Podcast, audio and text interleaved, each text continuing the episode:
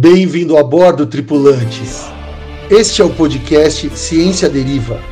E eu sou o Cadu Tolucci. E eu sou a Aline Gomes. Seremos os comandantes do podcast Ciência Deriva, que tem como rota principal te auxiliar a navegar nas águas, por vezes turbulentas, por vezes de calmaria, dos oceanos da ciência e sustentabilidade, vislumbrando a carreira profissional que emerge no horizonte. Então subam a bordo e não esqueçam de apreciar a vista.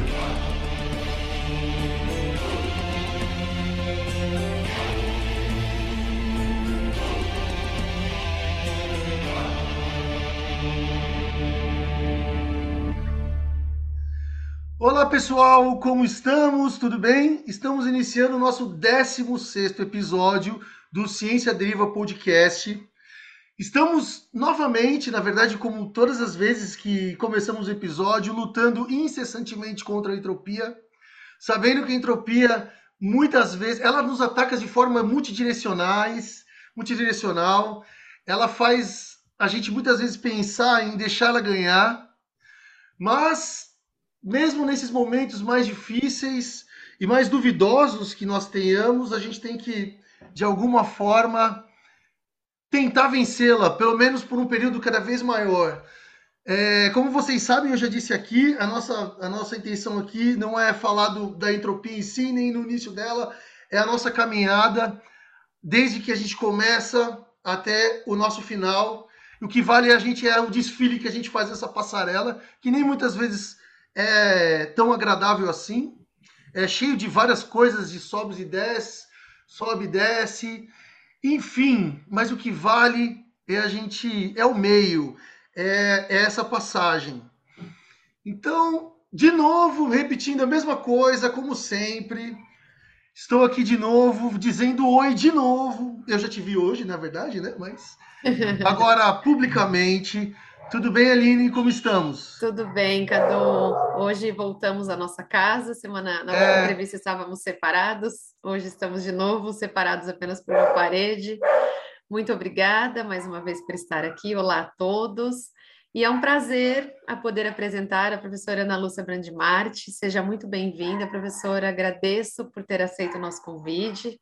A professora Ana Lúcia é bióloga, tem toda a sua formação de pós-graduação na área de ecologia e hoje ela é professora titular na Universidade de São Paulo, né, no Instituto de Biociência. Então, professora, é um prazer tê-la aqui. Mais uma vez, muito obrigada, tá? Seja muito bem-vinda. Gente, eu quero primeiro agradecer a Aline, ao Cadu, toda a equipe da Ciência Deriva. É um prazer estar aqui com vocês. Uh, se me permite, tinha uma correção, eu não sou professora titular, eu sou professora doutor nível 2. Ai, desculpa. Mas a, a parte da, da escola privada não, não, não tem problema, porque eu, inicialmente eu trabalhei numa faculdade privada também. Tá, é, mas eu falei errado, agora na, na USP, na escola pública, mas eu vi. Desculpa, muito obrigada pelas correções. Ah, mas a gente está aqui para isso, na verdade, né? A gente vai ouvir a história dela, né? conversar com ela sobre a história dela. Então, se a gente for falando as coisas erradas, professor, por favor, mantenha seu espírito de professor e corrija a gente. Só não dê nota baixa, por favor. Bem, gente, então, ó, para a gente começar, vamos, vamos no, no, na tradição, na nossa pergunta tradicional, que é a nossa pergunta é, Globo Repórter. Então, professora Ana Lúcia. É, quem é você? Da onde você veio? Do que você se alimenta? Como, onde você forrageia? Enfim, se apresente, por favor. Bom, uh, eu sou do interior de São Paulo e vim para para capital aqui para fazer a graduação, né? Uhum. Eu fiz ciências biológicas na USP, fiz o mestrado e doutorado também lá na USP, no departamento de ecologia. o que eu me alimento, não sei se eu entendi muito bem, se é literal ou se é do que eu me alimento assim cientificamente.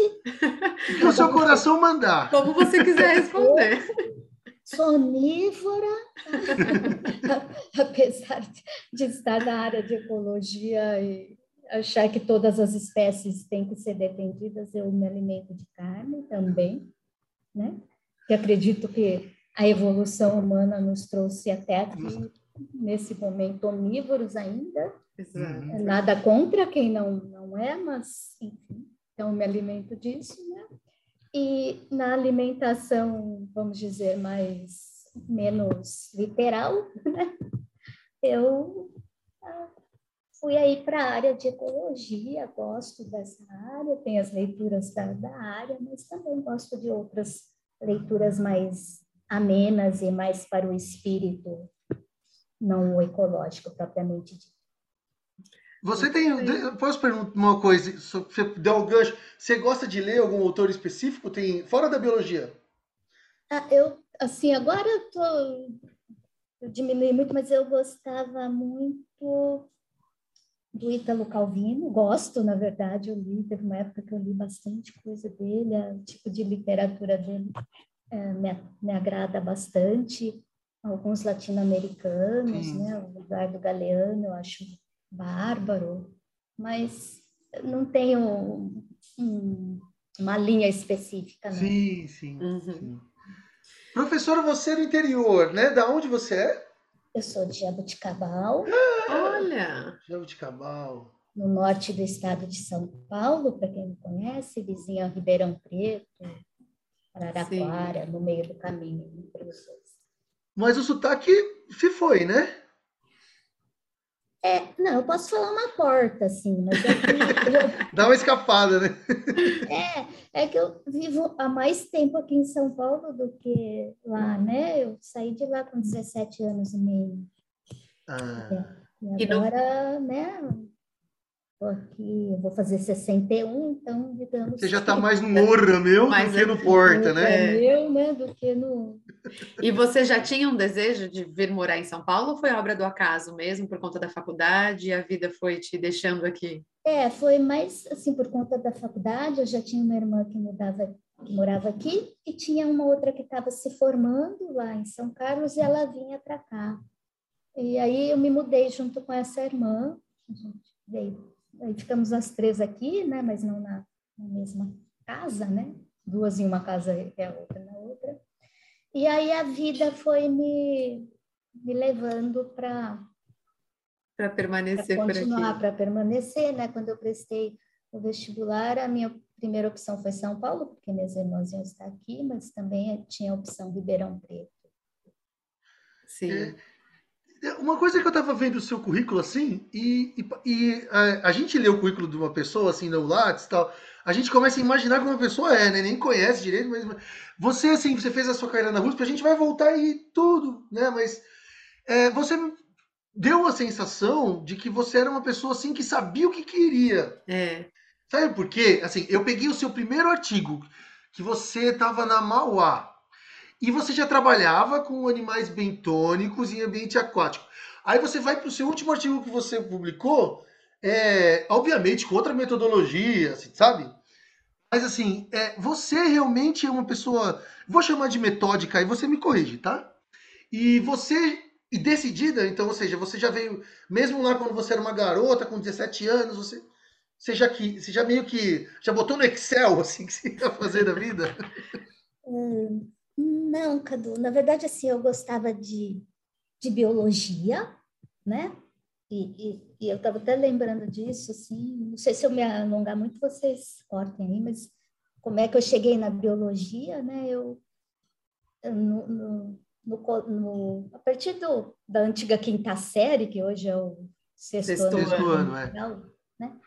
eu comecei a ter ciências, era, eu, era um colégio de freiras, que eu fiz o Fundamental 2 e o ensino médio, e tinha uma, uma a irmã Maria Fernanda que dava ciências, e era, eu achei super legal assim, né? Então eu fui me interessando por essa área. Depois o colégio ele tinha um, um, viés mais biológico, vamos dizer assim, porque a gente tinha um curso técnico na época, era obrigada a fazer curso técnico ah. e a gente tinha curso técnico em análises clínicas, então foi um pouco mais para a área de, de biologia, embora as outras disciplinas fossem igualmente importantes e cobradas, uhum. mas e, e, acho que aí tinha mesmo a, a minha parte de, de, de gostar. De gostar. Foi, uh, me encaminhando para a área de biologia, né?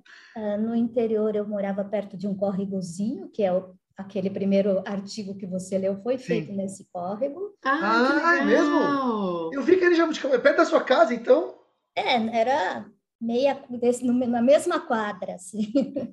Legal. Ah. Então ele fazia parte, era bem poluído, mas ele fazia parte da infância, sabe? De jogar Sim. barquinho e ver passar por baixo da ponte, né? Não sabia que não podia jogar papel não, naquela época.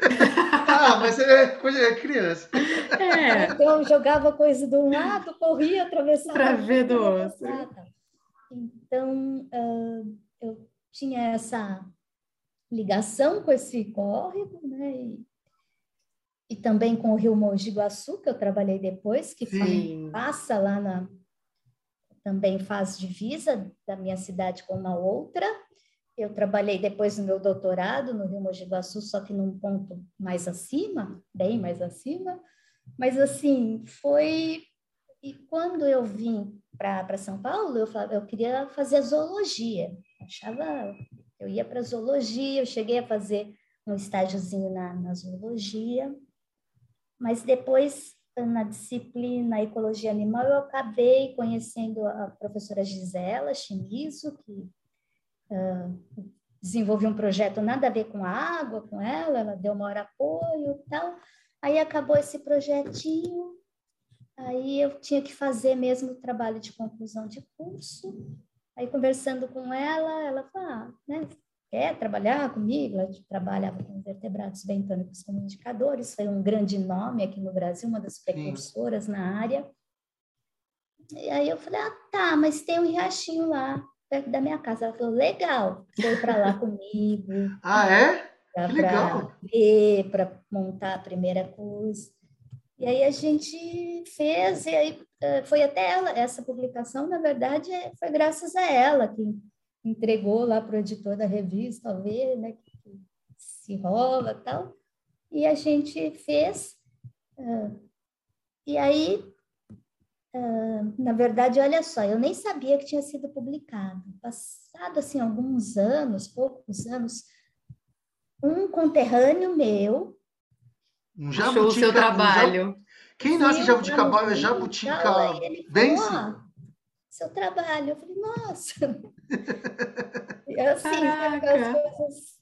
É, naquela época era tudo por correio, né? Que se mandava, é, foi essa orientadora que fez tudo. É, era assim, a mãe dele dava aula junto com a minha mãe no, no grupo escolar, né? Elas eram professoras de primário, tal, aquela coisa de amizade. Aí falou, ah, é a filha da, da outra professora. Aí me mandou. Que legal.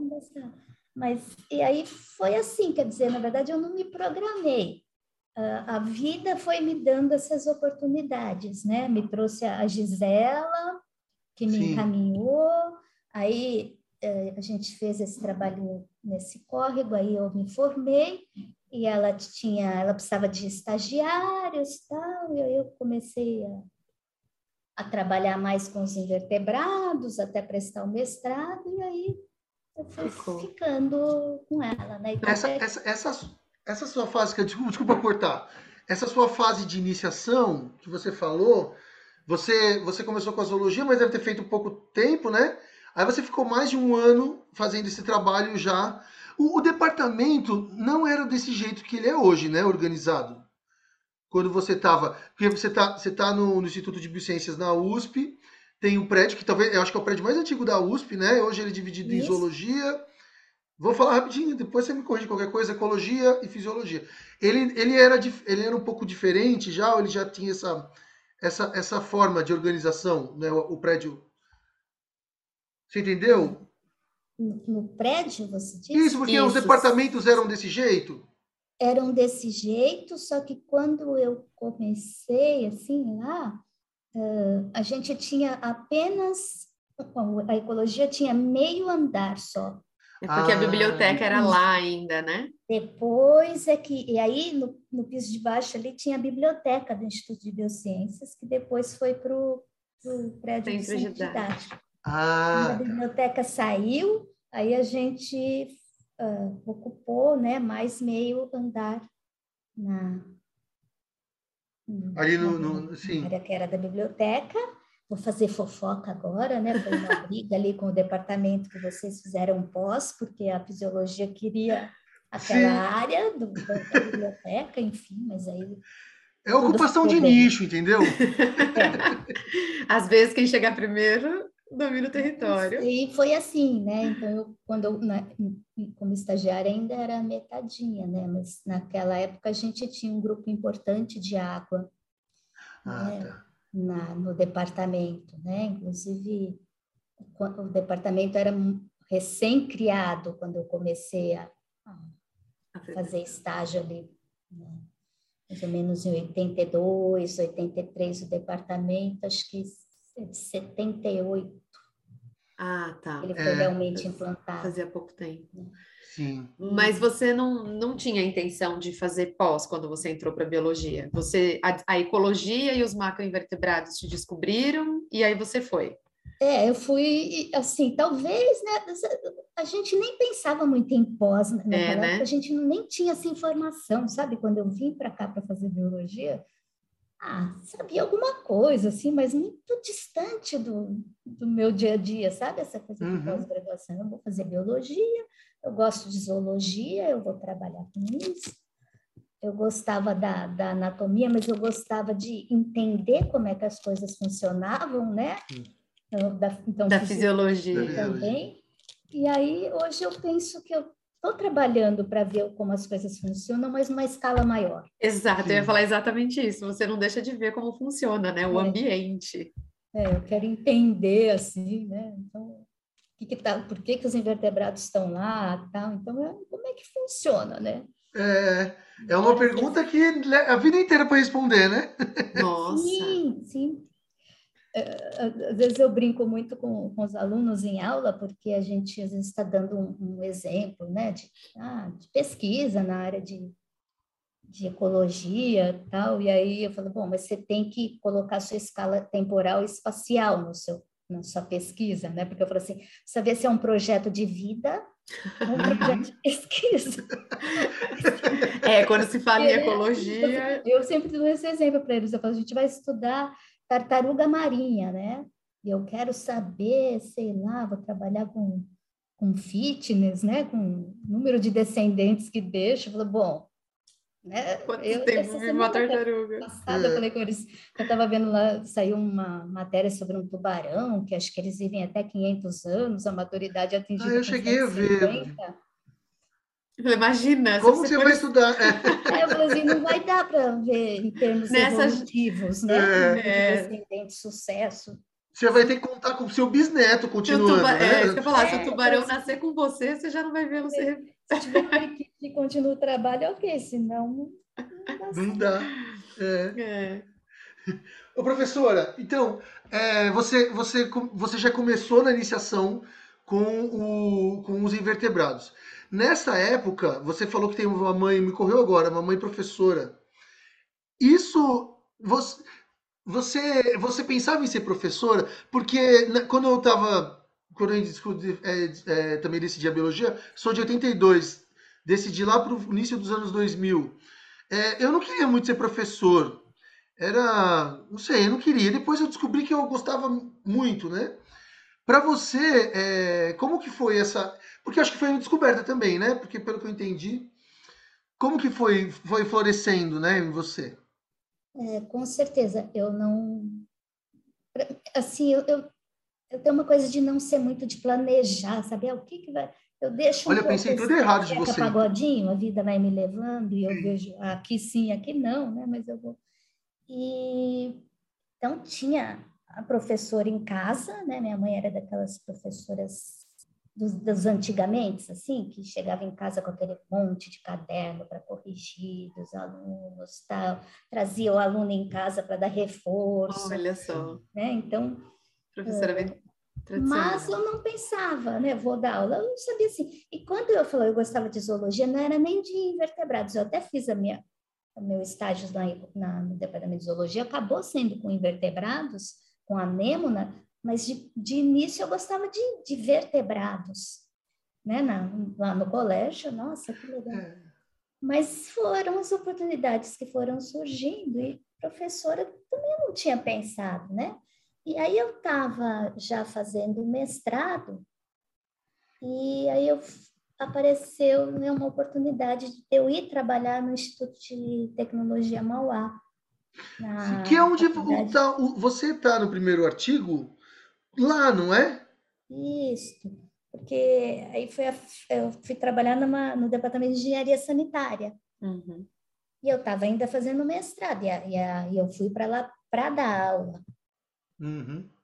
E, e aí faz, continuei fazendo a minha pesquisa, eles deram um apoio, se eu precisar sair para coleta, ok, então, mas e era engraçado porque a gente estava no departamento de engenharia sanitária e tinham dois biólogos em tempo integral, né, um colega e eu, e os engenheiros eram todos, sabe, iam Sim, lá dar aula, tchau, foi embora, embora. né, dos, dos contratados do departamento. Inclusive, nosso chefe não era tempo integral. Então, ficavam os dois biólogos lá o tempo inteiro. Sim. Né, e foi um. E aí que eu comecei a dar aula. E você dava muitas aulas nessa época já? Não, eu tinha. Olha, o primeiro ano eu entrei, era, as disciplinas eram anuais. E aí eu entrei no meio do ano, porque a professora, a bióloga, tal, ela foi trabalhar em outra área, ela saiu e deixou a disciplina. Uhum. Eu cheguei, eu não sabia o que, que era, em que pé que estava. Nossa. Ela não me deixou material. Então, você nem conversou com ela, então? Você chegou, desculpa cortar. Você chegou, ela já tinha ido embora, então você, ela não, nem bateu um papo com ela. Não, assim, depois a gente conversou um pouco, mas. E, é, e assim, e era uma disciplina que era praticamente toda a biologia, chamava biologia. Você hum. dava desde genética, evolução, passava por histologia, animal, vegetal, botânica, né? anatomia, né? Tudo. Ecologia, ecologia, era tudo. Coisa assim. E aí eu caí lá no meio do ano e, e era uma disciplina, naquela época já tinham poucos alunos na engenharia sanitária. Era uma disciplina de começo de, de curso e que tinha um único aluno naquele ano e era repetente. Peraí, você dava aula para uma pessoa, é isso?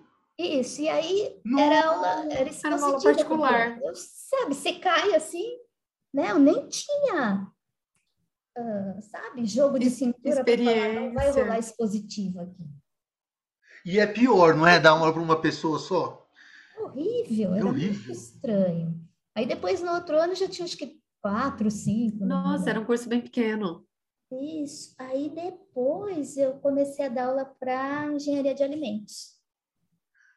E Mauá é forte era uma lá. turma de maiorzinha, 15, 20, não me lembro exatamente. Uhum. Mais alunos. Aí você já foi gostando mais. É, aí ficou mais legal. Aí eu fazia as práticas, né? Tra hum. Trazia coisas lá, práticas da fisiologia que eu tinha aprendido. E aí foi ficando bem legal, assim.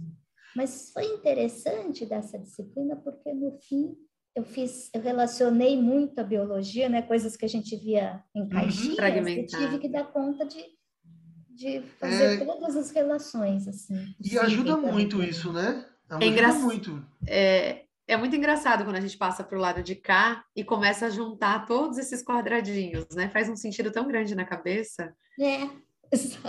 E é muito e, só, e parece que só faz sentido quando você está pro lado de cá mesmo, porque antes eu não sei o que acontece. É, é engraçado isso, é a experiência que eu estou tendo também. Às vezes eu é acho que o aluno não, talvez ele abre e fecha a caixinha, outra aula já muda. Às é... vezes, não são todos os alunos, mas alguns conseguem conectar as coisas, né? É. Mas a maior parte às vezes não, não, não sei, às vezes pela idade, pelo, pela fase, né, de conhecimento, não sei. E esse emprego que você conseguiu foi, foi por acaso? Você foi atrás porque estava em São Paulo, precisava se manter? Uma coisa de convite? É, bolsa, você tinha bolsa, perdeu? É, como que era essa época? Uh, a minha bolsa tinha acabado, porque o meu projeto de mestrado, o meu mestrado foi super longo, porque a gente teve, era um convênio com a CESP, né? Era ah, a sua bolsa pelos, foi da CESP, então? Pelos reservatórios todos do estado, praticamente, na, naquela época, né? E aí, até fazer o convênio oficialmente com a USP, passaram-se dois anos em que o meu projeto prático não começou. Então, eu fiz todas as disciplinas, só depois é que eu comecei as coletas. E aí, então, a minha bolsa eu tive Acabou. bolsa de dois anos logo no começo, quando começaram as coletas, eu ainda eu já não tinha bolsa. Ah. Mas aí eu tinha conseguido mais, acho que um ano do, da FAPESP. Ah, Mas na tá. mesma semana que saiu a bolsa da FAPESP, também saiu esse emprego. E, na verdade, eu não fui atrás assim, eu fui avisada, olha, tem, uma tem vaga. vagas, tem uma vaga, né? Fui convidada, sim, mas tinham outras pessoas, a gente mandou o currículo, eu não lembro exatamente, mas eu fui meio que convidada, assim, foi... Sim. Olha, a vida é muito boa para mim, né? Uhum. É.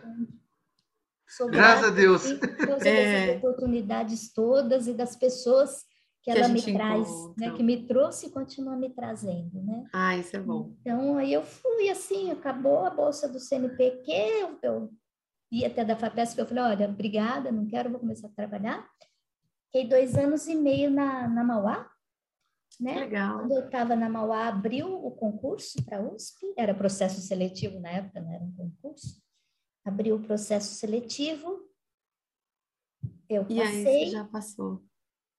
E aí eu fiquei ainda até o final do mês, assim, né, na hora de contratar uh, o meu chefe da USP falava, você não vem? Né? Eu falei, não, eu vou fechar o mês na Mauá, eu tenho salário. Ah, tá. Ah, sim. E volto, aí eu...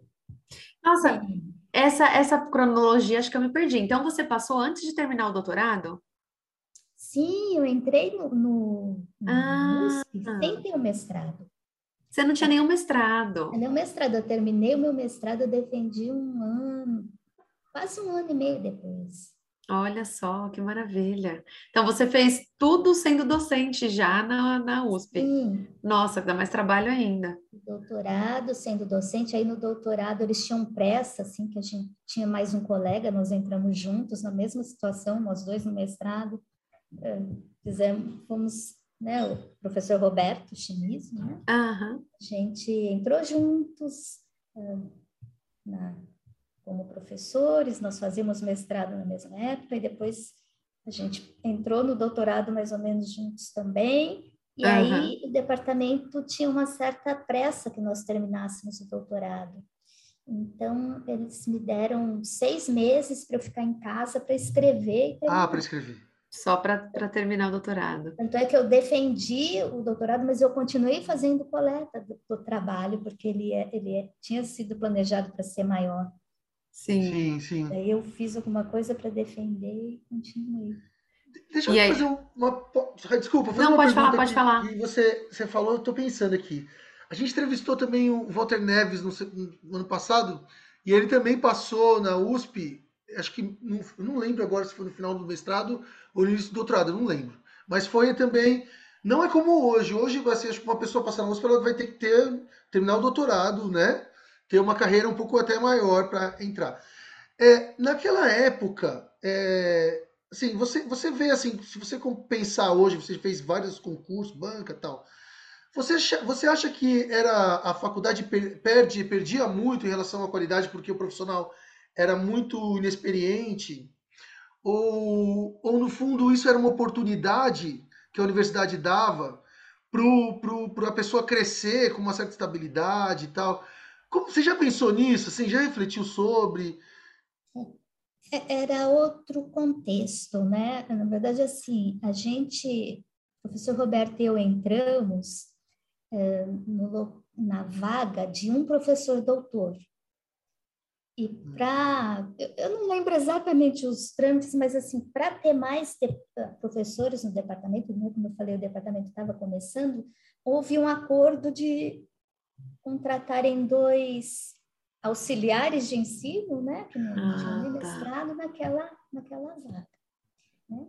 E uh, as pessoas que estavam no departamento naquela época, elas tinham muito uma coisa de ainda não, elas produziam, mas não tinha essa coisa de produtivismo, de paper, paper, paper, paper sabe? Eram valores assim, o ensino era muito importante, quem eu estou formando, Sim. né? Uh, Qualidade, né? Não quantidade. O aspecto, vamos dizer, de conteúdo, uhum. mas tinha de, de, formar uma pessoa uh, né, os nossos alunos de ter discussões. Então, na ecologia, a gente ensinava ecologia, mas a gente estava preocupado com as questões sociais também. Né? É. Então, eu fui monitora na disciplina, que chamava na época, a primeira disciplina era Ecologia Geral, fui monitora alguns anos, depois eu dei aula nessa disciplina. Então, a gente fazia essas relações com as questões econômicas, sociais, né? Daí também esse meu jeito de ser, né? E, e eu fui criada, né? Eu falo assim, eu tive ali pessoas que, que, tinham uns valores que eu acho muito, muito bons, assim, né? Muito legal e que até hoje eu sou assim, né? Vocês Sim. veem que eu não sou uma pessoa que publica muito, porque Sim. naquela época não tinha tanta cobrança e logo no início da carreira já começou essa coisa, você precisa publicar, publicar, publicar. Por limitações minhas, eu nunca consegui entrar nisso, né? Mas, assim, a gente também tinha um acordo no departamento, depois de um tempo, que tem professores que têm mais facilidade mesmo para ir publicar tal. Outros, então, iriam se dedicar mais à aula para, não que não que não era para publicar nada, mas assim, podia se dedicar mais à aula para liberar um pouco quem publicasse mais. Tinha uma carga Nossa, horária em aula maior, sim. né? Se diz. Faz sim. todo sentido. Aí isso. o departamento todo ganharia. Sim. Isso foi uma coisa que, que teve, depois vai se perdendo, porque as pessoas vão mudando, né? Então, uhum. os professores mais antigos foram se aposentando. A filosofia faleceram, muda. e aí a gente é outro departamento agora, com uma outra cara. Um outro né? perfil. Mas eu fui criada por, por essas pessoas, assim, que fizeram toda a diferença na minha vida, sabe? Já vinha lá do interior, né, que também tinha isso, essa preocupação da minha mãe com todos os alunos, tal, né? Eu estudei numa escola pública, no que seria o Fundamental 1. Uhum. Então, tinha desde o filho do, do usineiro até o filho do, do dono da usina, né? Do boia fria que trabalha para o usineiro, sabe? Uhum. Então, né, nós brincávamos todos juntos, não tinha essa, essa coisa assim. Então, eu tinha já um, esses valores no, no, no, grupo escolar, né? A gente, a professora, os professores levavam a gente para ir visitar o asilo dos velhinhos. Ah, visitar, que legal. Sabe? Saía aquele monte de criançadinha andava, era longe da escola. Sim. Todo mundo ia fazer esse tipo de visita. Então, eu já vinha um pouco com este olhar. E na ecologia eu encontrei professores que fizeram isso aflorar ainda mais, né? Sim. Então eu sou muito grata aos e... meus mestres, esses são mestres no sentido de que me ensinaram onde buscar o conteúdo teórico, como olhar para esse conteúdo, mas me ensinaram que o conteúdo teórico só não basta. Ah, com certeza, é o sentido genuíno da palavra, né? né? É. De mestre. Você mencionou, Ana, que quando você entrou, você era, então, na verdade, uma professora assistente. É, auxiliar. Auxiliar, isso, auxiliar. É, é assistente é, é, outra coisa que eu já até tenho. Assistente é um, um, mestrado, depois eu já viria assistente. Isso, isso. E, mas isso em relação ao papel que você tinha dentro de aula, dentro da sala de aula era diferente? Você não dava aula sozinha ou dava também? A gente sempre dava aula em equipe, mas era igual. O, o, a carga de trabalho, no que diz respeito à aula, era a mesma. Correção de prova, a gente dava mais aula de discussão de texto, mas era o mesmo papel para todo mundo. Assim. Tinha uma, um coordenador, mas mas você que tocava sozinha. A sua aula era você quem montava? Você não tinha é. alguém é. que, que te auxiliava? Assim? Nessa época, eu não tinha. Eu tinha. Na verdade, eu tinha que dar uma disciplina optativa. Essa uhum. eu dava sozinha, era minha tal.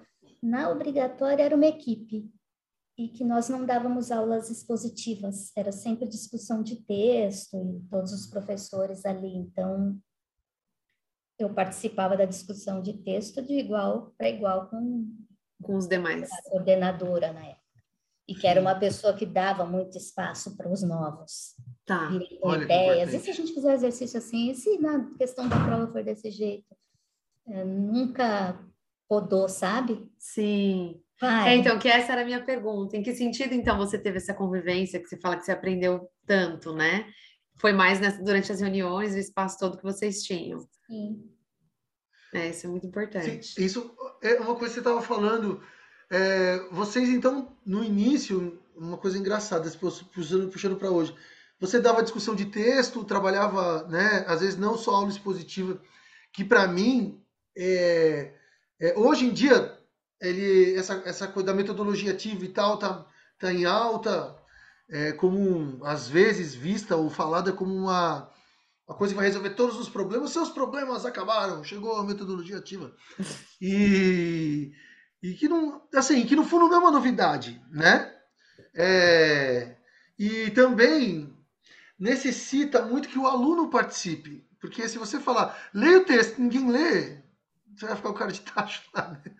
É, então, assim, que, como você, você, dá, você parece gosta muito dar aula, assim, como você está vendo, assim, essa... Você, a, como que mudou para você, a sua, na sua visão, né? É, sobretudo o tempo de aula, que eu acho que até na USP mudou bastante, né? A carga horária é, acho que mudou. E onde eu, a gente trabalha também, ela é cada vez, mesmo a gente que veio de uma faculdade particular e trabalha na particular, caiu bastante, assim. E a relação com os alunos, como que você, você enxerga isso, assim, hoje em dia e antes, né? A gente fazia discussão de texto, mas a gente fazia apostilas para eles. Então, na verdade, eles tinham... Eles liam a apostila no início da aula, a gente tirava dúvidas, tinham perguntas no meio do caminho, depois tinha um exercício que eles tinham que fazer em cima daquilo que eles tinham lido. E só que nós naquela época a gente dava questões amplas assim que eles tinham que fazer sínteses né? ah, tá. ali na, na, no exercício da semana como na prova eram questões mais amplas e eles davam conta só que eles não gostavam desse tipo de aula.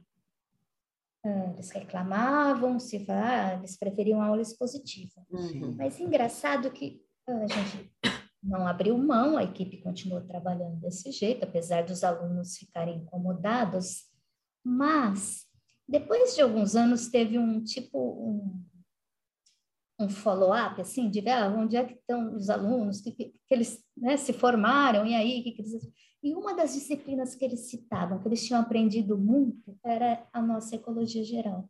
Então, na hora, eles não se davam conta. Conta, de, é. Uhum. Mas depois foi tão legal isso para a gente, porque, puxa, olha. Nem vocês tinham percebido, né? Valeu a pena, né? Mas a gente percebe que se a gente for fazer isso agora, a gente tem coisas assim de discussão. Aí, bom, antes disso. Na minha optativa também, eu pedia para eles verem o livro, a gente vinha, tirava dúvida, tinha uma série de perguntas, não funcionava, porque eles não liam. Não liam. Então, a outra, eles liam na sala, obrigado, né? Na, né? no obrigatório, tinha que ler ali na tá sala, não tinha como escapar. Mas na optativa, um ou outro lia, não tinha muito jeito. Aí eu comecei a optar por dar aula expositiva na optativa. Agora, na, na disciplina obrigatória, ah, foi mudando ao longo do tempo, a gente começou, aí não, não funcionava mais essa coisa do, da leitura na aula, de fazer de fazer como a gente fazia antes, né? A equipe também foi mudando.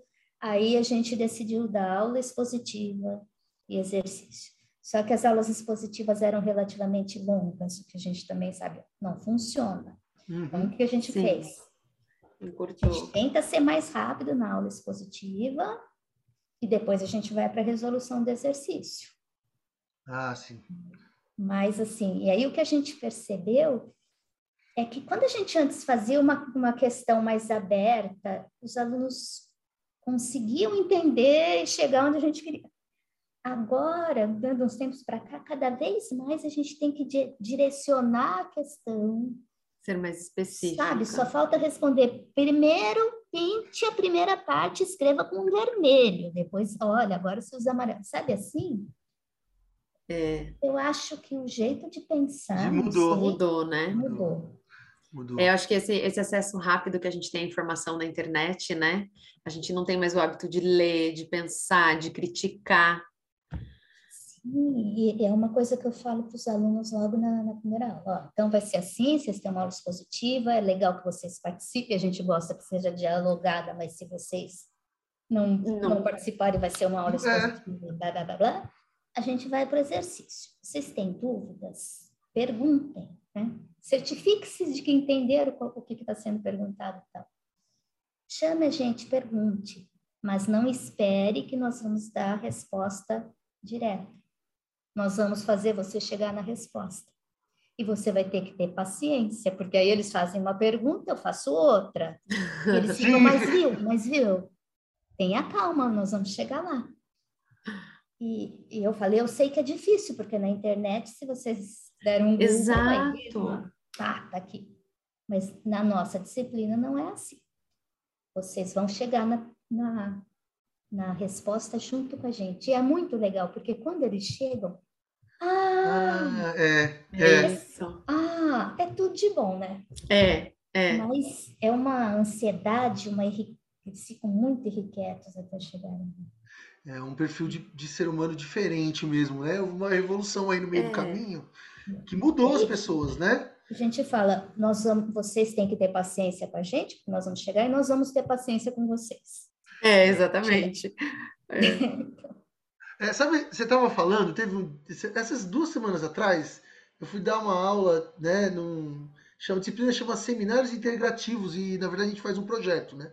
Aí tive uma aula de, de, inter, de interdisciplinaridades que eu tinha que dar.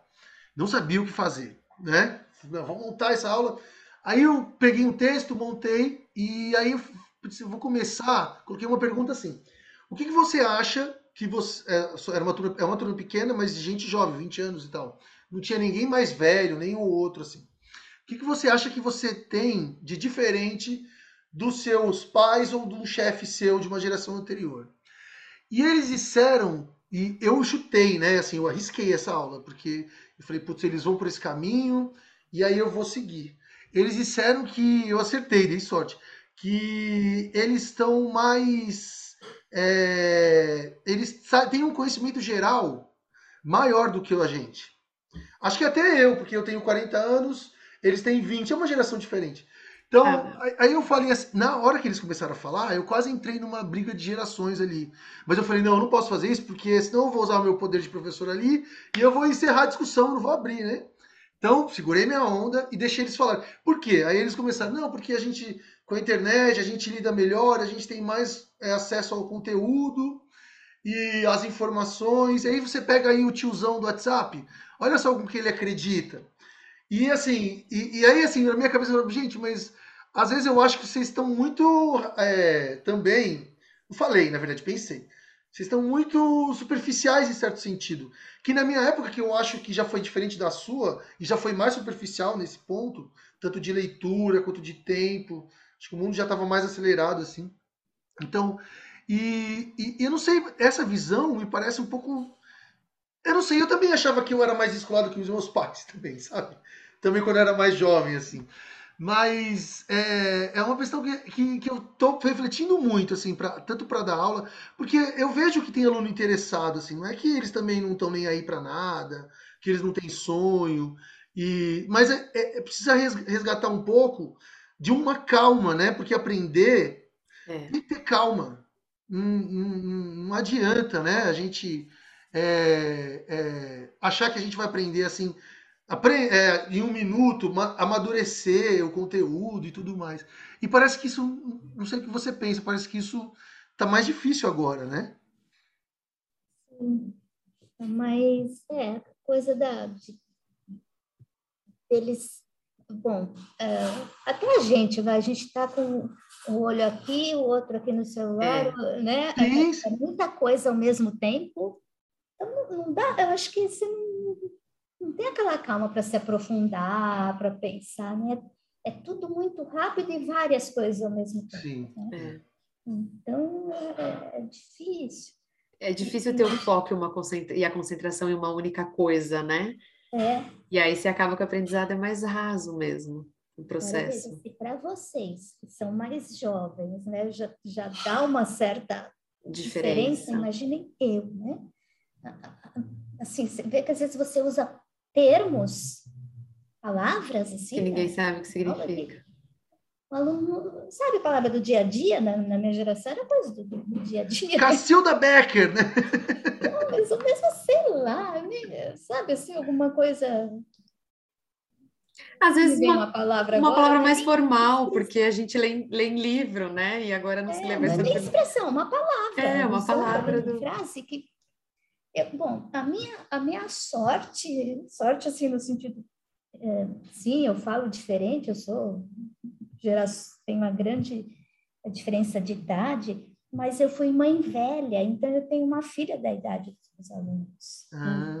E aí, algumas coisas eu ouço em casa. E tem minha sobrinha também, que é um pouquinho mais velha, que ela está morando aqui com a gente. Então, algumas expressões eu ouço em casa. E aí, quando eu vou conversar com eles, eu meio sei, eu não que eu vou usar a expressão, mas se eles falam alguma coisa, eu. Você sabe o que significa. Você entendeu, né? O que, que é? E também peço muito apoio delas para entender esse mundo que mudou. É é. né? Para entender o que, que as pessoas pensam minimamente, né? E eu falo para elas, vocês têm que ter paciência comigo. E falo para os alunos também. Porque é. É, é outra, é outra coisa. Então, eu preciso aprender para entender o que está acontecendo, mas vocês vão ter que ter paciência de me ensinar. Então, Sim. se eu falar alguma coisa, alguma expressão, olha, não pode, porque mudou, né? Mesmo as coisas. Sim, os cuidados, né? Correto. Se eu falar, gente, eu, eu não eu tenho meus alunos da mentoria, depois, se vocês quiserem, a gente pode falar um pouquinho disso. Isso. eu falo, gente, se eu falar alguma coisa que vocês não gostaram, que de alguma forma eu te, te ofendo, não é proposital, você fala e eu vou tentar. Me ensina, né? Corrigir. É. Eu tenho que aprender, é, tudo, é um monte de coisa nova, de termos novos, possibilidades novas, que eu tento ir acompanhando, mas não é fácil, né? Ó, sábado agora, hoje é dia, para quem está ouvindo, hoje é dia 28 de março. Dia 26, veio, o pessoal veio aqui em casa, que faz Ciência Deriva, fazer um churrasco. E aí a gente tinha feito um post de, sobre o Dia Nacional do Orgulho, do Gay. Orgulho Gay. E aí eu comecei, a gente começou a falar sobre o post, e aí eu falei, ah, porque do cis, né, o que é o cis e o trans. Aí eu comecei a falar, aí uma aluna falou, professor, não.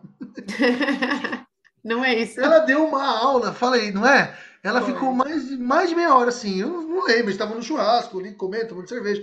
Então, é, mas ela falou e a gente não sabia, porque aí eu tinha uma dúvida, ela tinha, ali tinha outra. Os próprios os alunos, tinha gente que não, não, tinha não entendia tão bem. É. é assim, e é uma coisa muito é, mais complicada, assim, no sentido do, da, da, da, da dos termos, entendeu? Da especificidade de cada termo, do que eles Sim. simbolizam, entendeu?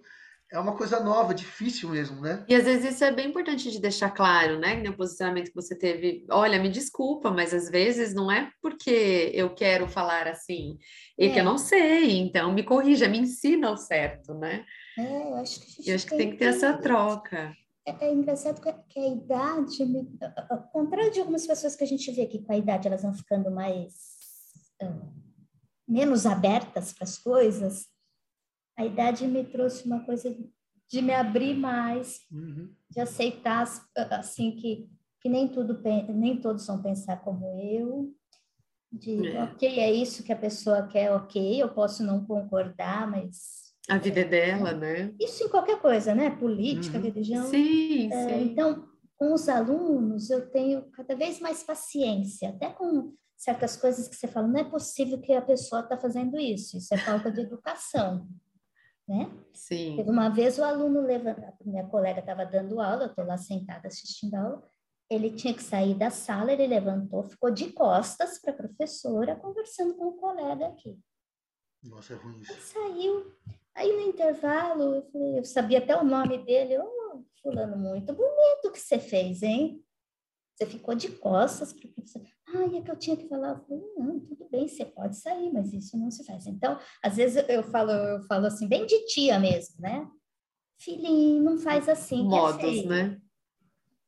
Mas tudo bem, se eles não aprenderam ainda, vão, né? Quem sabe agora aprende, ou nunca vão aprender, mas. Pelo menos também você fez a sua função, né? É, eu acho. A gente tem duas coisas, ou eu vou ser super grosseira com a pessoa, e, né? Ou eu vou conversar. Então, eu tô ficando uma velhinha assim, que eu tento. Ah, tadinha dessa pessoa, né? Aí, é, mas eu acho que tem uma coisa muito boa que eu, eu, vou tentar também, que é não, não ficar arrogante, né? É. Até por saber mais. E aí, essa, isso é uma coisa que dói de ver. eu não gosto de ver, não. E assim, às vezes você cai na cilada de ficar. Porque, né? Eu falo para os alunos, às vezes tem um aluno assim que te dá a bola e te deixa na frente do gol para você chutar e dar uma. É. Bicuda. De plástico, é? de placa, né? Uhum. Dá aquela gozar, ou, né? Mas eu falo, não, eu não posso, né? Eu engulo. Veja bem, retome, explico, né? Uhum. Eu sempre dou um exemplo ao aluno, isso lá no começo da, da carreira, mais ou menos, estava eu dando aula à noite, estava falando lá na frase, dando uma explicação, e esse menino dormiu. Ele dormiu, eu continuei, ah, então, mas se você olhar pelo outro lado, blá, blá, blá, acabei minha explicação, já tinha meio que mudado de assunto, ele acordou e falou, olha, mas eu acho que não é assim, ele acordou lá onde ele dormiu. Aí, eu nem percebeu que eu, ele dormiu. Aí tinha um outro menino, ele queria morrer de rir, né? Eu não posso, eu não vou fazer isso com a pessoa, né? Porque falou, olha, realmente você dormiu e eu já falei que é isso aí que você está falando, mas aí eu falei, ah, é então. Fingi que, né? que, que ele estava então, né, tipo acompanhando tudo. Coisa, e cada vez mais eu, eu procuro não esculachar nenhum aluno na frente do outro. essa, essa, semana também, porque assim, a gente está falando que em ecologia você precisa muito de, de estatística. Que não é para ter medo, né? Precisa e tal. E, e, tinha comentado isso com meus alunos da mentoria, e tem um deles que, ai, professora, eu não gosto, não, você vai ver, vai ser tranquilo. E aí, esse ano, ele é meu aluno. E no primeiro aula, eu estava justamente falando sobre isso com os alunos, e ele entrou um pouco atrasado, e eu falando, né? E eu olhei para a cara dele e já queria rir, porque eu falo que nem, né? Porque eu pensei, né? A hora de eu falar que nem fulano. né? Engoli. Aí no intervalo eu falei para ele, Lembra daquela nossa conversa? E lembra que eu falei que às vezes vocês deixam a gente numa posição que a gente poderia gozar? Olha, você entrou bem na hora, mas você viu que eu não falei nada. então, eu tento ser paciente com essas coisas, né? Com, com um jeito diferente deles e que às vezes é passa um pouco, não são todos, mas alguns são arrogantes. Sim. Não é nem de propósito, é porque eles é. são, a, a, gente acha que é arrogante, talvez eles não não, não, não queiram não ser assim, né? Eles é o é, é. é. Um jeito de se posicionar não é que não é para se posicionar, mas às vezes é bem com a uma... forma, né? É a prepotência, né? Uhum. A forma como se posiciona. E e às vezes já vem achando que a gente vai julgar, que a gente não vai entender, então a pessoa já vem armada, você fala, Exato. calma, não precisa, né? Assim, eu acho que tem um pouco de reciprocidade, porque tem, tem, tem gente que, que leva, professores que levam também desta forma de você. Porque, assim, por exemplo, mostrar fraqueza para aluno. Em teoria, o professor não pode mostrar que ele é ser humano, entendeu? Não se tirar, eu não sei nada, não é isso, pelo amor de Deus, você tem que ir lá, né, fazer o seu trabalho. Mas assim, você não, você pode se enrolar, você pode se equivocar, é, do jogo da vida, né? Então, é, é, eu acho que isso às vezes você, sabe, ter um contato assim, eu acho que você, você pode ganhar um respeito, admiração, todas essas, sem, sem ser o pero, é, amanhã você não será nada, uma coisa assim. Não precisa. Eu... é, mas é, eu acho que Primeiro, a gente não tem que se colocar como o dono do, do saber, é. porque a gente não sabe, ainda mais que agora eles vão saber muito mais que a gente. Vai. Está tudo lá. É, exatamente. Né? Eu acho que a gente, a posição ali é ensiná-los onde procurar, ensinar a olhar as coisas de uma forma crítica, não aceitar a informação De qualquer porque jeito. Está no livro, É, né? é. E, e vamos lá, né? Não sei. Hoje, hoje eu estava dando uma aula, não- ah, agora eu não me lembro qual foi a pergunta que fizeram, eu estava dando aula de, de toxicologia de drogas. E alguém me perguntou alguma coisa e falou: Ah, porque um médico disse isso. Era uma pergunta que eu não sabia res- responder. Eu falei: Bom, mas se um médico disse, talvez seja assim, né? Melhor acreditar no médico do que em mim, que sou uma bióloga. Aí eu falei: Mas que médico? Ah, o médico do, do TikTok. Eu falei: Ah, não, aí calma lá. Aí a gente precisa ver que médico é esse. Será que é um médico mesmo? Aí todo mundo deu risada. Eu falei: É, bom, aí é melhor a gente pesquisar melhor essa história. É, que às vezes a pessoa pode até ser, mas está vendendo um produto no TikTok. Então, ó, É. tome tal coisa. Precisa saber se fundo, ele é é, aquilo isso mesmo. está acontecendo muito. É. É. Engraçado. É, isso é uma coisa complicada. Ana, posso mudar de assunto, gente? Eu sei que o Isso. assunto tá bom, eu queria mudar Vamos de deixar assunto. nosso papo de professor de lado? É, é. Assim, sobre, sobretudo para quem está ouvindo que gosta de ecologia, assim, né? Tava- eu queria ouvir um pouco. É, ecologia é uma matéria, uma disciplina, uma área que tem, assim, do ponto de vista científico, eu não sei, é uma pergunta mesmo. Ela, ela estuda o ambiente, assim, né? O, o- ali, o local. E ela tem uma dificuldade, é uma pergunta, sobre você não ter um ambiente controlado. E a estatística, eu não sei se a estatística entra por causa disso, então ela é muito forte por causa disso. É, eu queria saber assim, para você, assim, como você enxerga a área assim como um todo, assim, ela é, para fazer, na verdade, todo estudo ecológico é um estudo de caso. Posso eu posso dizer isso? Ou então a gente consegue achar padrões que que conseguem pelo menos tirar essa esse rótulo que eu acabei de dar.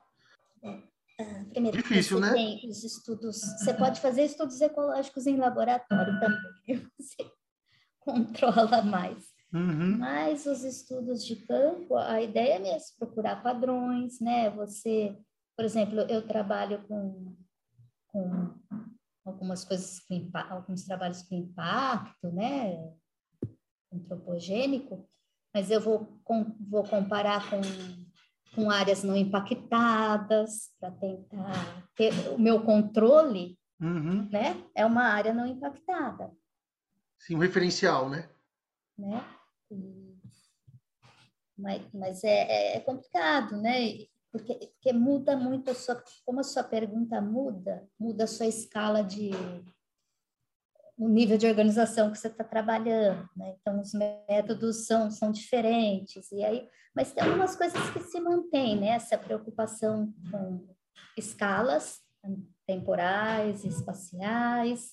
Você tem a, a sua pergunta sempre você vai olhar abundância, vai olhar a distribuição no, dos indivíduos no espaço, vai sempre se é se você está trabalhando com uma área degradada, você precisa procurar uma que, que Que não te sirva de, de controle, entre aspas, mas que também varia ao longo do tempo. Né? Uhum. É por isso que, que às vezes você precisa de ter mais de um controle, Sim. né? mas você tem algumas, algumas características que são comuns a qualquer eh, trabalho em ecologia, né? Qualquer que seja o seu nível de, de organização, qualquer que seja a escala, você sempre vai ter que, que se preocupar com, né, com a questão da escala, o quanto a escala está interferindo, né? para você ter a sua resposta, né? qual é a escala ideal para você trabalhar, tanto no tempo como no espaço. A questão uh, numérica, você tem é, que... De representatividade do ambiente, você diz? Oi, desculpa. A questão numérica, você diz de representatividade do ambiente. Isso, né? De quantas amostras eu tenho que trabalhar, né? Qual é a Sim. minha amostragem, o que, que é o mais, o mais ideal possível, nem sempre a gente consegue a É. amostragem ideal. Né? É, A análise estatística para ter uma certa robustez, né? segurança de que o que você está falando é, é, é aceitável, né? Que condiz com o que está acontecendo lá no campo. Né? Sim. Então, Sim. isso vale para qualquer trabalho em ecologia, É, embora é- os métodos sejam variáveis. É, a estatística assusta bastante, né? Sobretudo quem está chegando. Assusta, mas aí a gente tem uma, uma dizer assim, uma sorte, porque a gente tem colegas biólogos que fazem a tradução, que sabem muito estatística e fazem a tradução. Sim, ah, tá. Do estatiquês para o biologuês. É, ecologices. É, é, muito interessante. Eu, por exemplo, tenho a sorte de trabalhar com o professor Roberto Chimiz. Né? E tanto na disciplina, mas eu também, quando eu preciso de análise para minha pesquisa, eu peço ajuda para ele, como peço para o professor Sérgio Meirelles também, a gente tinha o professor Sérgio Rosso também no departamento, então são colegas que eu não tenho uma formação de estatística, mas que eles vão me ajudar e eles me explicam, né, eh, como é que funciona o teste, para que, que serve, e é isso que a gente faz com os nossos alunos das, das disciplinas de graduação, por exemplo. Olha, você não precisa saber a equação matemática que o teste Aplica. estatístico usa, mas você precisa saber para que, que serve aquele teste, que dados que ele leva em consideração, o que, que quer dizer aquele P que uhum. sai lá no, no, no final, né? Uh, e aí acordo. é muito interessante, porque a gente faz alguns exercícios, eles aprendem a usar alguns testes para aquela situação tal, e, e a analisar os testes, e a gente tem alunos da matemática que fazem as disciplinas também como obrigatória. E aí, quando eles veem a aplicação do teste, lá, eles falam assim, ah! Quando o Roberto explica, às vezes eles falam, nossa, que legal! Aplica, né? Porque traduziu no, no contexto biológico. Dia dia, né? Que saiu dos números, né? Né? Então, é bem interessante. É muito... Então, a gente tenta desmistificar para eles que, ok, não é fácil, não sei o que, mas dá para entender. Sim. Né? A gente não precisa ser estatístico, dá para usar uma estatística, desde que você sabe o que, que você está usando, né? Qual é o objetivo, qual é o teste para aquela situação. E essa explicação que vocês dão, você diz nas disciplinas normais de ecologia ou na, na mentoria? nas disciplinas normais de ecologia. E a mentoria, o que, que é? A mentoria é um programa relativamente novo que tem no IB, ah. E ele é, é, é para os alunos de graduação, e, e é, eles fazem, não é obrigatório, mas eles podem se inscrever para ser acompanhados durante um ano, mais ou menos, é, por um professor. Então, é, é bem legal, principalmente para aqueles que entram, sabe? Que cai, né? Na faculdade é tudo muito diferente, então é mais assim uma mentoria acadêmica. Mas é um aluno um professor? É um, um professor, vários alunos. Sim, sim, mas você faz atendimentos pessoais? Ah, não, um grupo. Um grupo. Ah. E aí a gente ah. faz reuniões, eles escolhem se querem semanal, quinzenal, mensal, varia de acordo com o grupo. E a ideia é acompanhá-los pelo menos nesse primeiro ano, né? Que eles têm dúvidas quanto à matrícula, se eles devem fazer estágio ou não. Como procurar é, estágio. Se eu, é, e se eu trancar uma disciplina? Eu, e se eu reprovar? O que, vai acontecer no futuro, sabe? E eles Legal. já estão vindo com uma coisa assim, se tiver reprovação, você não ganha a Bolsa FAPESP. Ah, tá. Então, eu morro de pena, porque, sabe, é pesado. Você acabou de sair do ensino médio, cai na faculdade que o jeito de dar aula é diferente. Trabalhar é tudo muito diferente. E eles já estão sendo pressionados para ter notas altíssimas para conseguir para ter bolsa. bolsa, né? Eu não passei por isso, né? Então eu fico com o coração na mão.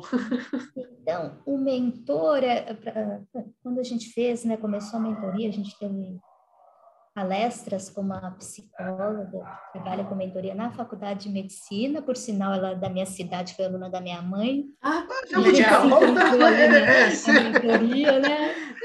A, a, sua mãe formando de Jacaval é, para o mundo, né? É. E aí a, ela chama a Patrícia, a Patrícia falou, olha, para você ser mentor, você tem que ter feito o caminho. Então, ela, apesar dela cuidar das coisas da mentoria na, lá na faculdade de medicina, ela é psicóloga, ela não é mentora dos alunos de medicina, porque ela não fez o caminho na faculdade de medicina. Sim, ela não então, teve experiência. Eu fiz o caminho, foi diferente, né? Sim. Mas algumas coisas ainda eu, uh, se mantêm até hoje na psicologia. Então, eu converso muito com eles e e né, tentativa de ver que problema que vocês têm. Às vezes é uma coisa muito básica, sabe? Assim, ó, como é que eu faço para trancar uma disciplina? Às vezes são coisas mais. Devo fazer estágio desde o primeiro semestre? Devo trancar a matéria porque eu não estou dando conta? Vai fazer mal isso no meu currículo? Então, é tentar ir acompanhando para eles passarem minimamente o primeiro ano relativamente bem, para evitar problemas de saúde mental no futuro. Ah, legal. Tirar um pouco dessa pressão que eles é. chegam, né? E precisa legal. fazer isso. Porque é importante. Esse momento, é, eles estão, assim, é uma geração mais ansiosa do que eu acho que a minha foi a sua também. Assim, é. De longe. E, e, como você lida? Porque tem muita coisa que é subjetiva aí, né? Para você. Ah, eu devo fazer. Aí ah, um trabalha, outro não trabalha, e um não sei o quê. Como que você, você lida, é, como você vai tocando isso com os alunos? É, é, uma coisa que eu falo, gente, é, sempre que eles me pedem uma opinião, eu falo, é a minha é. opinião, não é a certa. Se você conversar com outro professor, pode ser que ele te diga outra, outra coisa. coisa. Então, assim, olha, eu acho isso, agora a decisão é sua, né? E fica tranquilo que você vai estar, tá, vai ter quem te, te ajuda, quem, né, tá... Não, uma coisa que eu falo para eles, né, não se sintam sós. Uhum. É, isso é tá importante. Tá para isso. Então, na reunião, começa a reunião da mentoria, eu vou eu anoto o que eles falaram da vez. Ah, é aquele seu problema. Você conseguiu? Você conseguiu fazer a matrícula? Você conseguiu entregar o trabalho? E a sua academia, você está indo? Ah, legal. O livro que você se propôs a ler, sabe? Eu vou fugindo, né? Então eu falo, eu saio muito da questão só acadêmica e acabo mas tá certo, acho que é um jeito de trazer as pessoas para perto, né? Batendo é assim. papo de, de outras coisas, né? Porque, e, é. somente nessa época da pandemia, né? Faltou contato, né? Nossa, tadinhos, né? A gente fica. Boa, boa pergunta. Esse programa começou em que ano? Olha, eu acho que a gente tá depois. É, a pandemia misturou. Foi antes da pandemia? Vamos melhor. Começou antes da pandemia, eu acho que um ano ou dois antes. 2018, 19, mais ou menos, assim. Eu tive acho que umas duas turmas. E na pandemia, como que foi? Foi é, deu para tocar bem? Eu, a gente tá né, online, né? né? Assim. Online. Aliás, foi muito engraçado que aí quando as aulas começaram, né, a gente tinha ainda tem reunião ainda não mudou de turma, né? Apesar de ter mudado de ano, ainda não começou um novo grupo. E eles falaram, ah, então a gente vai fazer presencial? Falei, tá bom, se em março estiver tudo tranquilo, a gente faz presencial. Aí marcamos presencial. Em frente ao centro didático lá na, na Bio. Aí eu tô lá paradinha, passa um aluno, assim... não, primeiro eu passei por uma aluna, nós trocamos olhar, eu achei que era, ela achou que era, mas seguimos. eu tô lá na porta do centro didático, entra um aluno, eu falei, deve ser, né? Mais um, o é, fulano. Fulano. Aí ele entrou, passou pela catraca e manda uma, uma mensagem no grupo de WhatsApp. Estou aqui. Aí eu respondi, eu sei. Ele, olha assim, porque a gente não se conhece de máscara. É, é incrível isso. Depois fomos lá para minha sala conversar e foi super bom fazer essa coisa presencial. Pena que não dava para abraçar. A vontade era de pegar e dar um abraço assim longo, né? Porque a gente está quase um ano conversando. É, é esquisito isso, né? De, parece que você tem uma afinidade bacana, mas nunca viu direito, né? Não reconhece, fica uma coisa meio. Será, será que é mesmo? Eu vou lá, né? Acabou a reunião, teve um deles, aí eles, uns já foram embora, assim, um ficou mais para trás ali no corredor, perto da, da minha sala ali, que vocês conhecem. Aí ele falou assim, professora, abaixa a máscara um pouquinho, tira a máscara um pouquinho. Eu fiz assim, tirei, dei uma risadinha, subi, eu falei, não devia ter feito isso, que eu tô dentro da USP. Mas acho que ele queria me ver, sabe? Só deixa eu ter certeza, né? Ela mesmo. É, eu acho que é afinidade também, uma coisa, né? Aí, Sentimental. Foi assim, questão de segundos, sabe? Eu fiz assim, dei um sorriso, levantei. Tchau, professora, né? Foi. Nossa, e esse programa deve ter sido mais do que nunca essencial para eles, não é? Porque é o uhum. primeiro ano que já é conturbado para todo o primeiro ano. É. E nesse sistema. E, e, e, aí foi isso, abriu no primeiro para alunos do primeiro ano, mas aí os alunos, os veteranos começaram a pedir para participar também. Ah, porque eles não então, tiveram. a gente acabou abrindo e as turmas são misturadas, né? Ah, é muito Ótimo. legal isso. E, e essa turma que eu tô agora foi está sendo bem legal porque tinha uns mais velhos, uns já quase se formando e foi um acolhimento para esses que, que entraram tá esse ano, sabe? No ano passado, né? Foi muito legal, muito bom. É... Grupo de WhatsApp de madrugada, às vezes gente com dúvida de coisa do, do, sistema lá de matrícula. E a galera se ajudando. Isso é bem bom.